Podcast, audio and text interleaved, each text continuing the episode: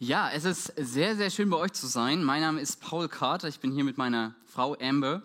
Ihr hört schon, dass der Nachname ist sehr amerikanisch, ja, also wie Jimmy Carter, der Präsident. Und wenn du jetzt denkst, äh, boah, Paul, du sprichst wirklich sehr gut Deutsch. Danke, ich komme aus Sachsen. Ähm, aber meine Frau kommt aus Kalifornien und ja, wir waren schon vor fast wirklich genau einem Jahr schon mal hier zum Predigen. 24, äh, 25. September, ich glaube heute ist der 24. Und da haben wir erzählt, was wir vorhaben. Nämlich, dass wir nach Greifswald, das liegt in Mecklenburg-Vorpommern an der Ostsee, eine neue Kirche gründen wollen, im atheistischen Gebiet der Welt. Und jetzt nach einem Jahr stehen wir hier und wir können vor allem auch ein Stück weit davon erzählen, was passiert ist. Ja, wir sind jetzt seit Dezember dort in Greifswald und ihr seht hier schon so die Stadt. Das ist ein Foto, was wir gemacht haben von einem Kirchturm, der dort äh, in der Altstadt ist. Und ja, man kann definitiv sagen, dass Greifswald eine wirklich sehr, sehr schöne Stadt ist. Und ich habe eine Predigt mitgebracht, die, denke ich, sehr gut einfach zu dem Thema passt, was wir machen, aber auch das, was dann nach dem Livestream erfolgt, äh, wenn wir ähm, die, das, das, Ehepaar verabschieden, die Familie verabschieden. Ähm, kann man die nächste Folie machen. Und zwar habe ich ähm, das Thema mitgebracht auf einer Mission. Das ist unser Thema für heute. Greifswald ist wunderschön. Ich weiß nicht, war schon mal jemand in Greifswald? Ja, ein paar Hände gehen hoch. Ist schön, ne? Sagt jetzt bitte nichts anderes. Ähm, wenn, wenn ihr Leute seht und äh, dort fragt, boah, warum ist Greifswald so schön, dann werden sie erstmal davon schwärmen, ja, so eine Backstein-Gotik-Stadt, ja, also sehr, sehr schön. Ähm, und sie werden euch davon vielleicht erzählen, dass diese Stadt im Krieg nicht zerstört wurde. Und sie werden ähm, aber davon vielleicht erzählen, dass in der DDR, in der Zeit der DDR ganz, ganz viel kaputt gegangen ist. Einfach aus dem Grund, weil man sich nicht um die alten, schönen Häuser gekümmert hat. Und sie zerfallen sind, so Stück für Stück. Und stattdessen hat man die Häuser dann, als sie schon so zerfallen waren, abgerissen und neue Plattenbauten hingesetzt. Und erst nach der Wende hat man dann wieder angefangen, viel in den Häusern, die noch irgendwie standen, wieder neu hinein zu investieren. Und ich möchte mal dieses Bild von den Häusern einfach dafür nutzen ähm, und das auf die geistige Situation übertragen. So, also die Häuser der Stadt steht für die Beziehung der Menschen mit Gott. Die Menschen in Greifswald würden nie sagen, wir sind im Krieg mit Gott. Ja, warum auch? Wir haben ja nichts gegen Kirche und gegen Gott und gegen Christen, können ja machen, was sie wollen. Aber man könnte wirklich so sagen, Menschen haben sich nicht um ihre Beziehung gekümmert wie die Häuser der Stadt so Stück für Stück zerfallen sind, ist diese Beziehung schon teilweise über Generationen zerfallen zwischen Gott und den Menschen. Also Gott spielt einfach keine Rolle mehr in dem Leben der Menschen. Warum auch, ja? Also sie haben oft auch überhaupt keine Ahnung über Gott, wer Gott ist, was es irgendwie mit ihm auf sich hat und warum alles in der Welt man an diesen Gott glauben sollte. Und an diese Stelle von Gott hat man, wie bei diesen Plattenbauten, einfach andere Sachen hochgezogen und gebaut und das gefüllt mit allem Möglichen. Aber um den, um den es eigentlich geht, den hat man draußen vor der Tür gelassen. Und wir wissen als Christen, dass wir einen Gott, an einen Gott glauben, der Menschen nachgeht, der Menschen liebt. Ja, der ihnen nachgeht und der sein Haus baut, seine Kirche baut, ja. Der möchte, dass diese Menschen erleben dürfen, dass so wie die Stadt so aufgebaut wurde, wieder nach der Wende auch, dass das hier auch passiert und dass Menschen den erleben, den sie eigentlich so draußen vor der Tür stehen lassen haben, dass sie erleben, wie, wie Gott diesen Menschen nachgeht. Und das tut er. In den 1980er Jahren, da ist eine junge Frau, sie heißt Silke, ist unterwegs in Thüringen, in einer Stadt namens Meiningen, und sie geht dort über den Marktplatz. Sie hat eigentlich mit Gott überhaupt nichts zu tun und sie weiß genauso viel von Gott, so viel man, man ihr eben erzählt hat. Nämlich nichts. Aber dann geht sie dort über den Marktplatz und an dieser Kirche ist was völlig Untypisches. Dort hängt ein großes Banner dran mit einer Einladung zu einem evangelistischen Gottesdienst am Montagabend. Ja, jetzt ist Samstag. Und in zwei Tagen am Abend wird so ein evangelistischer Gottesdienst sein. Und obwohl diese Silke überhaupt nichts mit Gott zu tun hat und auch nicht irgendwie auf der Suche ist nach irgendetwas Spirituellem, so beschreibt sie es, wird sie in diese Kirche nahezu reingezogen und sie weiß nicht warum, aber sie ist in dieser Kirche und sie weiß, in zwei Tagen muss ich bei diesem Gottesdienst sein. Es gibt allerdings ein Problem. Montagmorgen muss sie im Zug sitzen nach Stadtroda, einer Stadt weiter weg, um zu ihrer, ihrer Ausbildung, zu ihrem Schultum zu kommen. Und es gibt keine, keine Chance, da irgendwie noch abends zurückzukommen. Also ist diese Frage, die sich stellt, wird Silke Montagmorgen im Zug sitzen oder, oder Montagabend in diesem Gottesdienst sein? Nun, Silke geht erstmal Montagmorgen zum Zahnarzt. Also würde ich überhaupt nicht machen, aber sie geht zum Zahnarzt, um sich eine Krankschreibung zu besorgen, damit sie Sonnt am Montagabend diesem Gottesdienst sitzen darf. Und an diesem Abend begegnet sie Gott. Und auch wenn es noch ein längerer Weg ist, um all das zu verstehen, was es so auf sich hat mit diesem Gott, ist das so der Beginn, wo sie Gott erlebt, wo Gott in ihr Leben hineingesprochen hat, auch wenn sie ihn überhaupt nicht gesucht hat. Auch wenn in ihrer Familiengeneration man einfach so diese Beziehung zu Gott verfallen lassen hat und Neues aufgebaut hat, nämlich diese Ideologie von Kommunismus und Sozialismus. Und diese Geschichte ist Teil meiner Geschichte, weil Silke ist meine Mama und meine Mama hat Gott erlebt, obwohl meine Großeltern zutiefst atheistisch und kommunistisch geprägt waren. Bis heute. Und diese Geschichte berührt mich so, weil es meine Geschichte ist und es ist mein Wunsch, es ist unser Wunsch, dass Gott Menschen begegnet, wie meiner Mama. Dass Gott diesen Menschen begegnet und zeigt, wer er ist. Und dass wir, wenn wir Kirche gründen in Kreiswald, Ember und ich, und mit einem richtig tollen Team, dass Menschen erkennen, wer Gott ist, dass wir Kirche bauen und diese Hoffnung in diese Stadt bringen. Das ist unser Wunsch.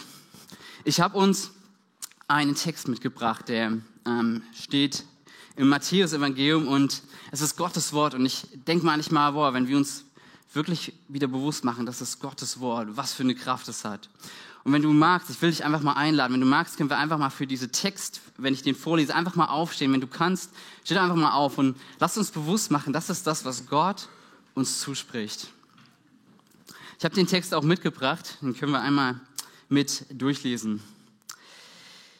Die elf Jünger gingen nach Galiläa auf den Berg, zu dem Jesus sie bestellt hatte.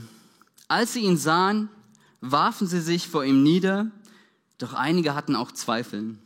Und Jesus trat auf sie zu und sagte, Gott hat mir unbeschränkte Vollmacht im Himmel und auf der Erde gegeben.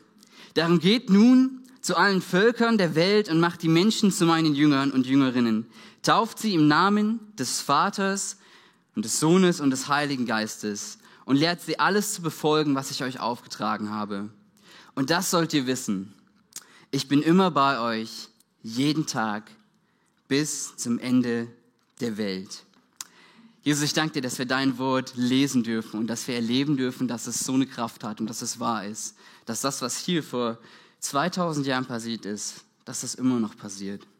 Jesus, und wir wollen einfach, einfach gespannt sein auf das, was du heute zu uns sprichst, Gott. Wir wollen dich nicht verpassen. Danke, dass du da bist. Amen. Ihr dürft euch gerne wieder setzen. Danke, dass ihr ähm, aufgestanden seid. Und ich denke, es ist einfach so cool zu wissen, was da dahinter steckt. Ihr habt schon gesehen, das ist ein Text, den ihr wahrscheinlich kennt, zumindest ein Text. Es ist nämlich der, wir sagen immer ganz oft, dieser Missionsbefehl, ja. Und manche von euch denken so, oh, schon wieder so eine Predigt zu einem Missionsbefehl. Ähm, ich hänge das mal hier vorne dran. Missionsbefehl, oh, hat man so oft. Vielleicht manche sind so, oh, kenne ich schon.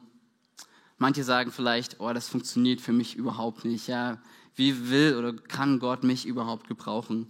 Die Frage ist auch so für uns, wie, wie kann das, was wir hier lesen, uns ermutigen, uns bestärken? Wie, kann, wie können wir durch Gottes Kraft das teilen, was auch sein Herzschlag für diese Welt ist? Wir gehen mal so einfach so Stück für Stück durch diesen Text. Gleich im ersten Vers, da steht, die elf Jünger gingen nach Galiläa auf den Berg, zu dem Jesus sie bestellt hatte.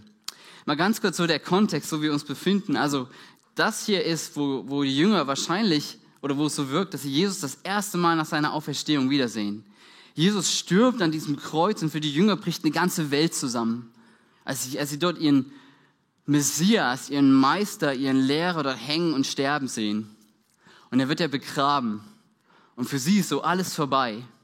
Aber dann an diesem Sonntagmorgen sind ein paar Frauen unterwegs zu diesem Grab und dann sehen sie dort einen Engel, der in diesem Glanz und dieser Pracht dort steht und sagt, wisst ihr was, den, den ihr sucht, ist nicht mehr tot, der liegt nicht mehr hier, sondern der ist auferstanden und er lebt.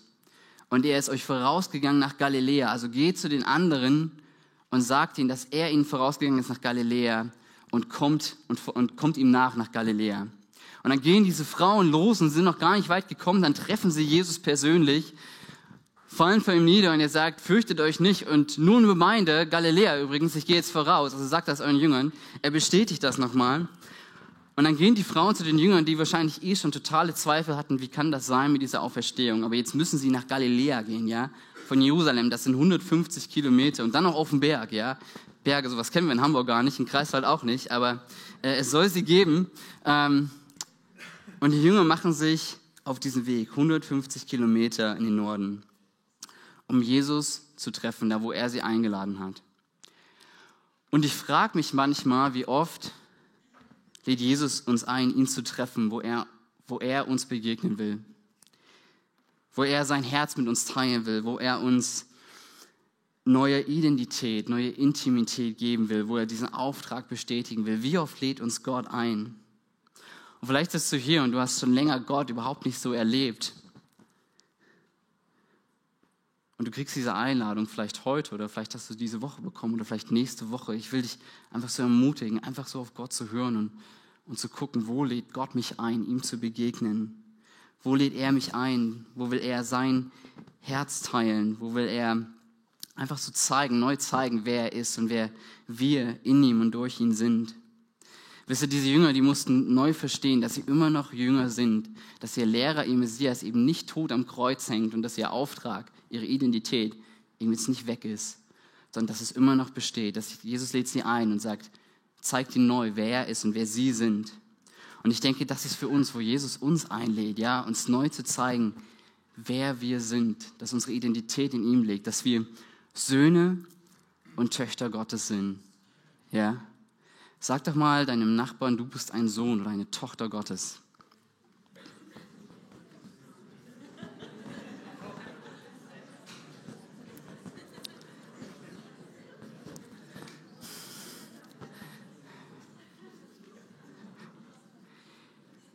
Das ist immer ein bisschen lustig, wenn man das macht, aber wenn man sich das wirklich mal darüber nachdenkt, dass wir Söhne und Töchter Gottes sind, dem Höchsten der Höchsten, dem Gott der Götter, dann ist das schon ziemlich krass. Das ist ziemlich verrückt, aber es ist wichtig, weil ich glaube, dass vor dem Tun das Sein kommt. Jesus will uns nicht losschicken, wenn wir noch überhaupt nicht verstanden haben, wer wir sind, in ihm, durch ihn. Und deswegen müssen wir Jesus dort begegnen, wo er uns einlädt. Auch damit unser Glaube neu gestärkt wird. Auch damit der Glaube der Jünger neu gestärkt wird. Wisst ihr, beim nächsten Vers, da heißt es, als sie ihn sahen, also die Jünger auf diesem Berg in Galiläa, da warfen sie sich vor ihm nieder und da steht noch etwas. Doch einige hatten auch Zweifel. Die Jünger sind also zum abgemachten äh, Ort gekommen und sie, sie sehen ihn, sie fallen vor ihm nieder, sie beten ihn an und dann manche zweifeln von ihm. Ich weiß nicht woran, vielleicht an Jesus als Gottes Sohn, vielleicht an ihrer Eignung, vielleicht an dem Erfolg der Mission. Und ich könnte, könnte vielleicht jetzt hier auch diese Kirche teilen, so, äh, wer betet an und wer zweifelt, ja? Aber ich glaube, das ist zu einfach, sondern ich glaube, dass es uns ganz oft so geht, dass wir Jesus anbeten, aber dass irgendwo etwas in uns drin ist, was, wo noch Zweifel sind, wo noch Dinge da sind, so, was ist, wenn? Was ist, wenn für uns die ganze Kirchengründung überhaupt nicht funktioniert, ja? Wir haben so viel investiert, so viele Menschen haben uns geglaubt und das funktioniert nicht. Was ist, wenn auch Missionseinsätze überhaupt nichts bringen? Was ist, wenn Menschen uns in Greifswald einfach nur satt haben als Kirche und sagen, oh, lieber ohne euch als mit euch? Wisst ihr, ganz am Anfang, so, als ich studiert habe, Theologie studiert habe, da hatte ich so diese Momente, wo ich gehört habe, so von Gott, es geht nach Greifswald und es soll eine neue Kirche gegründet werden. Und dann ist es passiert es manchmal so, dass ich, dass ich einfach so geschaut habe auf erfolgreiche Pastoren, auch in unserem Bund, die schon Kirche gegründet haben oder gebaut haben, oder auf Kommilitonen, die so unglaublich begabt sind in manchen Gebieten. Und in so einem einsamen Moment, da stand ich da mit meinen, mit meinen Händen offen und Tränen in den Augen und ich hatte das Gefühl, Gott, es reicht nicht. Es reicht nicht, was ich hier in den Händen habe für das, was du vorhast. Es ist nicht genug.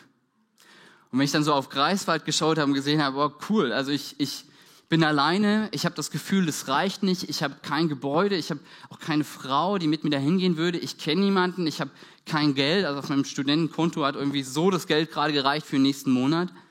Ich habe überhaupt nichts. Ich habe auch keine Leute, die ich dort irgendwie kenne. Ich habe nichts. Dann gucke ich so auf meine Hände und ich habe das Gefühl, es reicht nicht. Und dann kommt so dieser Zweifel hoch. Gott, ist das wirklich das, was du möchtest? Vielleicht sitzt du auch hier und hast selber auch Zweifel irgendwo. Vielleicht ringst du auch irgendwo mit Gott. Gott, bist du überhaupt real? Oder vielleicht auch mit deiner Eignung, wenn es auch um Mission geht. Und während manche Jünger zweifeln und während ich auf meine Hände schaue und das Gefühl habe, es ist nicht genug, und während vielleicht auch du hier sitzt und zweifelst, vielleicht auch an irgendwelchen Dingen, macht Jesus was ganz Besonderes, nämlich wir lesen hier, Jesus tritt auf sie zu. Das lesen wir hier, Jesus trat auf sie zu. Er lässt sie nicht irgendwie dort stehen und links liegen, da wo sie sind. Er sagt nicht, also wenn ihr nicht auf mich einen Schritt zukommt und eure Zweifel überwindet, dann bleibt mal, wo ihr seid, sondern er tritt auf sie zu. Ich liebe es, wenn man das so, so liest. Und er sagt, Gott hat mir unbeschränkte Vollmacht im Himmel und auf der Erde gegeben. Weißt du, Jesus sagt zu diesen zweifelnden Jüngern, Gott hat mir unbeschränkte Vollmacht im Himmel und auf der Erde gegeben. Ich bin genug. Und Jesus sagt mir mit meinen offenen Händen, wo ich Gefühl habe, es reicht nicht, sagt er, Paul, Gott hat mir unbeschränkte Vollmacht im Himmel und auf der Erde gegeben. Ich bin genug. Und Jesus sagt zu dir, wo du vielleicht gerade sitzt mit Zweifeln, Gott hat mir unbeschränkte Vollmacht im Himmel und auf der Erde gegeben. Ich bin genug. Und ich stelle fest, wir müssen nicht in Kontrolle sein und wir können gar nicht in Kontrolle sein. Und ich stelle fest, wie Gott in Kontrolle ist und wie er seine Kirche baut. Als Gott so diese Berufung ausgesprochen hat, nach Greifswald zu gehen und eine Kirche zu gründen, das war Sommer 2018, da wusste ich, dass einer aus unserer Kirche, also in Frankfurt, unser Lobpreis, einer der Lobpreislieder, nicht hier in Frankfurt bleiben wird, weil er keinen Medizinstudienplatz bekommt. Und drei Wochen später steht er dort in einem Abschlussgottesdienst und verabschiedet sich. Und dann sagt er, ich habe den letzten Medizinstudienplatz in Greifswald bekommen. Drei Wochen nach, irgendwie so drei Wochen nachdem ich diese Berufung bekommen habe. Wir haben jetzt ein Gebäude, was unserem Bund gehört, dem BFP, was wir mitbenutzen dürfen, weil eine Frau es auf dem Herzen hatte zu sagen, ich träume davon, dass eines Tages hier eine Kirche entsteht. Und sie hat 30 Jahre, vor 30 Jahren dieses Gebäude an den BFP geschenkt. Vor fünf Tagen durften wir sie beerdigen, weil sie jetzt bei Jesus ist. Aber das sind so Geschichten, wo Gott, wo Gott Geschichte schreibt. 2016, da ist eine junge Frau in Kalifornien und sie äh, ist in der, in der Kirche und sie hat unglaublich viele Gottesdienste und dann ist so dieser Moment, wo sie sich fragt, was mache ich denn eigentlich noch hier? Wenn das wahr ist, warum sitze ich dann noch hier, wo so viele Leute von Jesus wissen? Und sie sagt, Jesus sende mich. Ich weiß, dass mein Platz irgendwo in der Mission ist. Paar Jahre später, im ähm, Winter 2020, da lernt sie den gut aussehenden deutschen Theologiestudenten kennen. Ich sage nicht, wer es ist. Auf jeden Fall lerne ich meine Amber kennen. Und als sie sagt, so ja, irgendwo in die Mission, denke ich, warum denn nicht Ostdeutschland und Greifswald? Habe ich ja dann noch nicht gesagt, aber ich dachte, dass das könnte was sein. Mittlerweile haben wir jetzt schon, wir sind seit Dezember in Greifswald, haben im Januar gestartet diesen Jahres.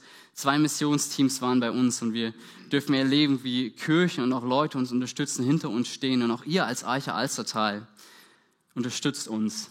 Und ich will einfach nur sagen, Wäldern, gut gemacht, dass ihr Reich Gottes mitbaut, hier in Hamburg, aber auch in Ostdeutschland, im atheistischen Gebiet der Welt, damit Menschen Jesus kennenlernen. Vielen, vielen Dank euch für eure Unterstützung. Ich will einfach sagen, so viel passiert. Gott ist in Kontrolle und ich sage manchmal, es ist krass für mich, dass ich manchmal zuschauen darf, wie Jesus seine Kirche baut. Manchmal nicht wegen mir, sondern ich glaube viel zu oft trotz mir, dass er seine Kirche baut. Und dann kommt eben dieser Missionsbefehl, den wir hier so kennen. Und dann heißt es in Vers 19 eben, darum geht nun zu allen Völkern der Welt und macht die Menschen zu meinen Jüngern und Jüngerinnen und tauft sie im Namen des Vaters und des Sohnes und des Heiligen Geistes und lehrt sie alles zu befolgen, was ich euch aufgetragen habe. Das ist unser Wunsch, dass das in Greifswald passiert, dass Menschen von diesem guten Gott hören, dass wir sie taufen können auf diesen dreieinen Gott, dass Menschen ihm nachfolgen. Das ist so unsere Vision, Mission, Jüngerschaft, Gemeinschaft, dass Menschen erleben, wie gut Gottes Kirche ist, wie gut Gott ist. Und dann erschrecken wir aber manchmal krass, wie sollen wir Menschen zu Jüngern machen? Und ich finde es, finde es interessant. Das erste Wort, was hier steht, ist darum. Warum steht er darum? Darum geht hin. Jesus sagt vorher eben diesen Satz, nämlich, Gott hat mir unbeschränkte Vollmacht im Himmel und auf der Erde gegeben. Darum geht hin. Er sagt nicht zu den Jüngern, geht einfach los, sondern warum? Weil Gott mir unbeschränkte Vollmacht im Himmel und auf der Erde gegeben hat. Darum geht hin. Gott gibt erst ein Versprechen und dann sendet er sie aus und sagt, geht los, geht los. Weil Gott uns Vollmacht gegeben hat, dürfen wir wissen, weil er alle Vollmacht hat, dürfen wir wissen, dass er schon die Menschen kennt an den Ort, wo wir hingehen werden, dass er die Herzen vorbereitet, dass er die Umgebung vorbereitet, dass er Dinge vorbereitet, dass er schon lange dort war, bevor wir jemals dort sein werden. Ich habe euch vorhin gesagt, wie cool ist es, dass wir Söhne und Gottes Töchter sind, oder? Und ihr habt das bejaht. Ich will euch eine Frage stellen, wenn es um Mission geht. Was hat Gott mit seinem Sohn gemacht? Er hat ihn hingegeben. Was hat Jesus gemacht als Sohn Gottes? Er hat sich hingegeben. Ich denke, wenn wir über Mission sprechen, müssen wir immer darüber sprechen. Es ist immer eine Hingabe. Gott, wenn wir seine Söhne und Töchter sind, ist es nicht so, dass er uns zurückhält und sagt, ich mache alles, sondern dass er uns hinsendet. Manchmal auch in Situationen, die uns gar nicht so lieb sind. Manchmal, wo wir vielleicht auch unsere Ehre riskieren oder vielleicht auch noch viel mehr, je nachdem, wo man hingeht. Aber ich denke, es ist gut, dass wir wissen, manchmal kann es hart auf hart kommen, wenn wir in Mission sind. Aber dass Gott sagt, ich habe alle Vollmacht im Himmel und auf der Erde. Wisst ihr, als dieses Jahr im Sommer, Summer Wide, manche kennen das, bei uns waren, war ein Missionsteam, 50 Leute, äh, Familien, äh, alle möglichen Altersgruppen. Und wir haben die ganze Woche ganz, ganz viel gemacht in der Stadt, war richtig, richtig cool. Und dann hatten wir Sonntag als Abschluss einen Open-Air-Gottesdienst gemacht. Haben wir vorbereitet. Und Samstag sitze ich noch da, an dem Tag hatten wir noch ein Parkfest und ich beide noch so ein paar Sachen vor. Und dann bekomme ich einen Anruf von einer Frau, die mal bei uns in der Kirche war, die mittlerweile gar nicht mehr bei uns wohnte, aber die, aber die mal in einer linken Community gewohnt hat und die sagt, wisst ihr was, ihr macht morgen den Open-Air-Gottesdienst und es werden linke Leute kommen und werden das Ganze stören und sie werden kommen. Und ich dachte, boah, nee, es darf nicht wahr sein. Ja, es sind so Momente, wo du denkst, boah, wir haben noch so viel vorzubereiten und jetzt kommen Leute und werden das stören oder zerstören vielleicht auch. Und das sind so Momente, wo du plötzlich merkst, ja krass, wir sind unterwegs und Widerstand kommt. Es ist nicht immer so einfach. Wir hatten dann die Polizei so mit bei uns, das war ganz gut, dadurch konnten die uns auch gar nicht so stören, wie ihnen lieb war.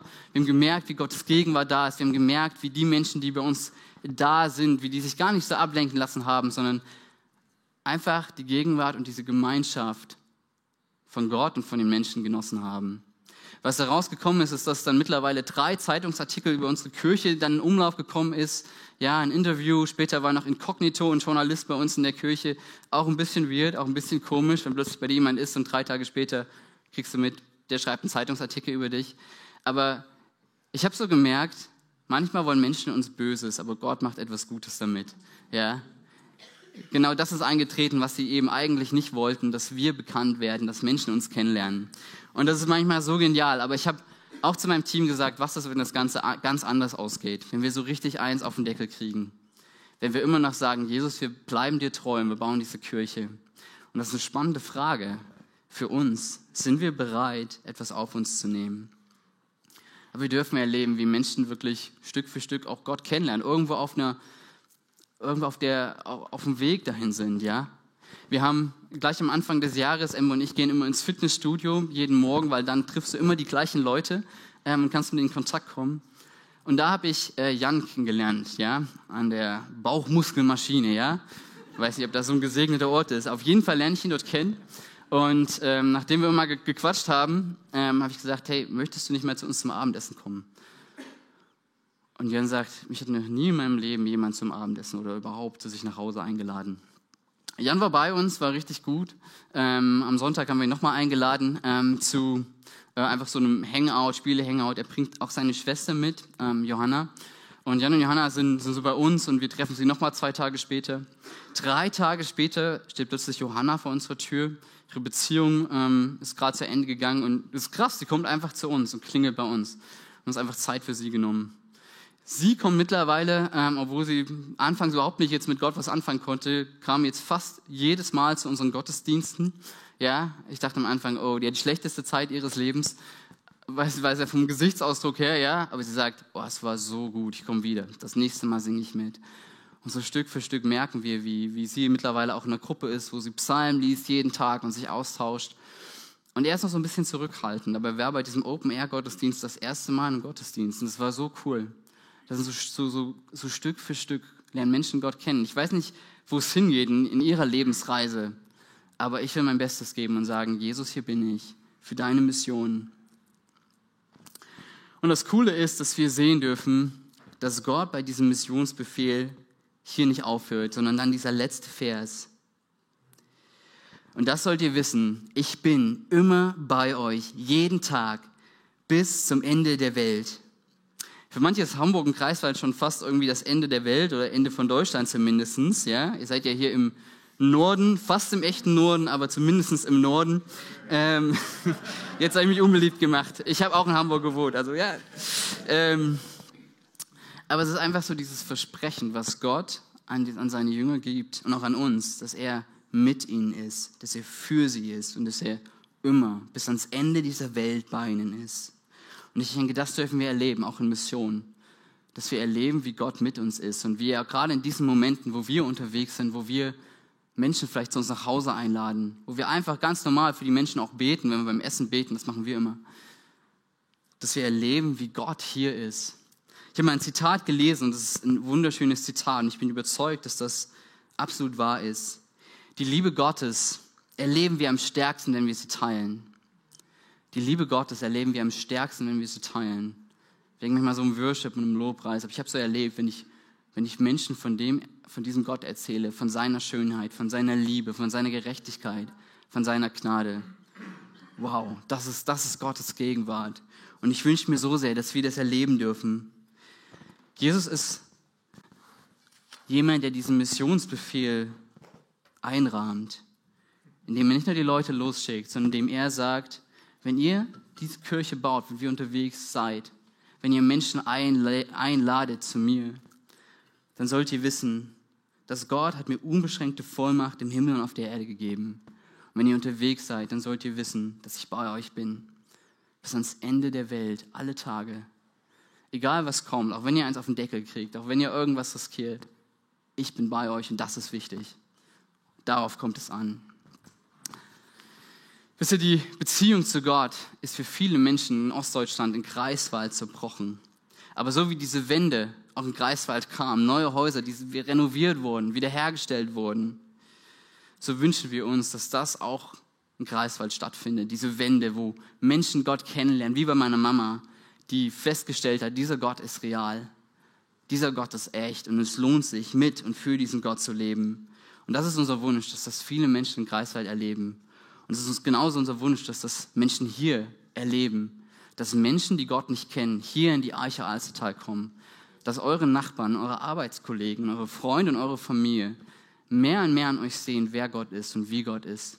Und dass ihr für Menschen betet, für Menschen fastet, Menschen erzählt von diesem Gott, wann immer es sich auch anbietet, dass ihr das mitnehmt. Wir sind Missionen, das ist das größte Privileg auf dieser Erde, weil wir Söhne und Töchter Gottes sind, von einem Gott, der unbeschreiblich groß ist und der alles für uns gegeben hat. Lass mich noch beten. Jesus, ich danke dir dass du gut bist. Danke Gott, dass du alles gegeben hast für uns, dass du nichts zurückgehalten hast, dass du dich hingegeben hast, damit wir dich kennenlernen dürfen und damit andere Menschen dich kennenlernen dürfen. Gott, und ich bete und ich möchte einfach jetzt hier mal so einen kurzen Moment einfach geben, dass du, dass du zu uns hier sprichst, jedem Einzelnen, dass wir uns diese Frage stellen dürfen. Jesus, wo möchtest du, dass ich, dass ich dich repräsentiere vor Menschen, vielleicht von meinen Freunden oder von meinen Arbeitskollegen? oder von meinen Kommilitonen, von meiner Familie? Wo darf ich dich diese Woche repräsentieren?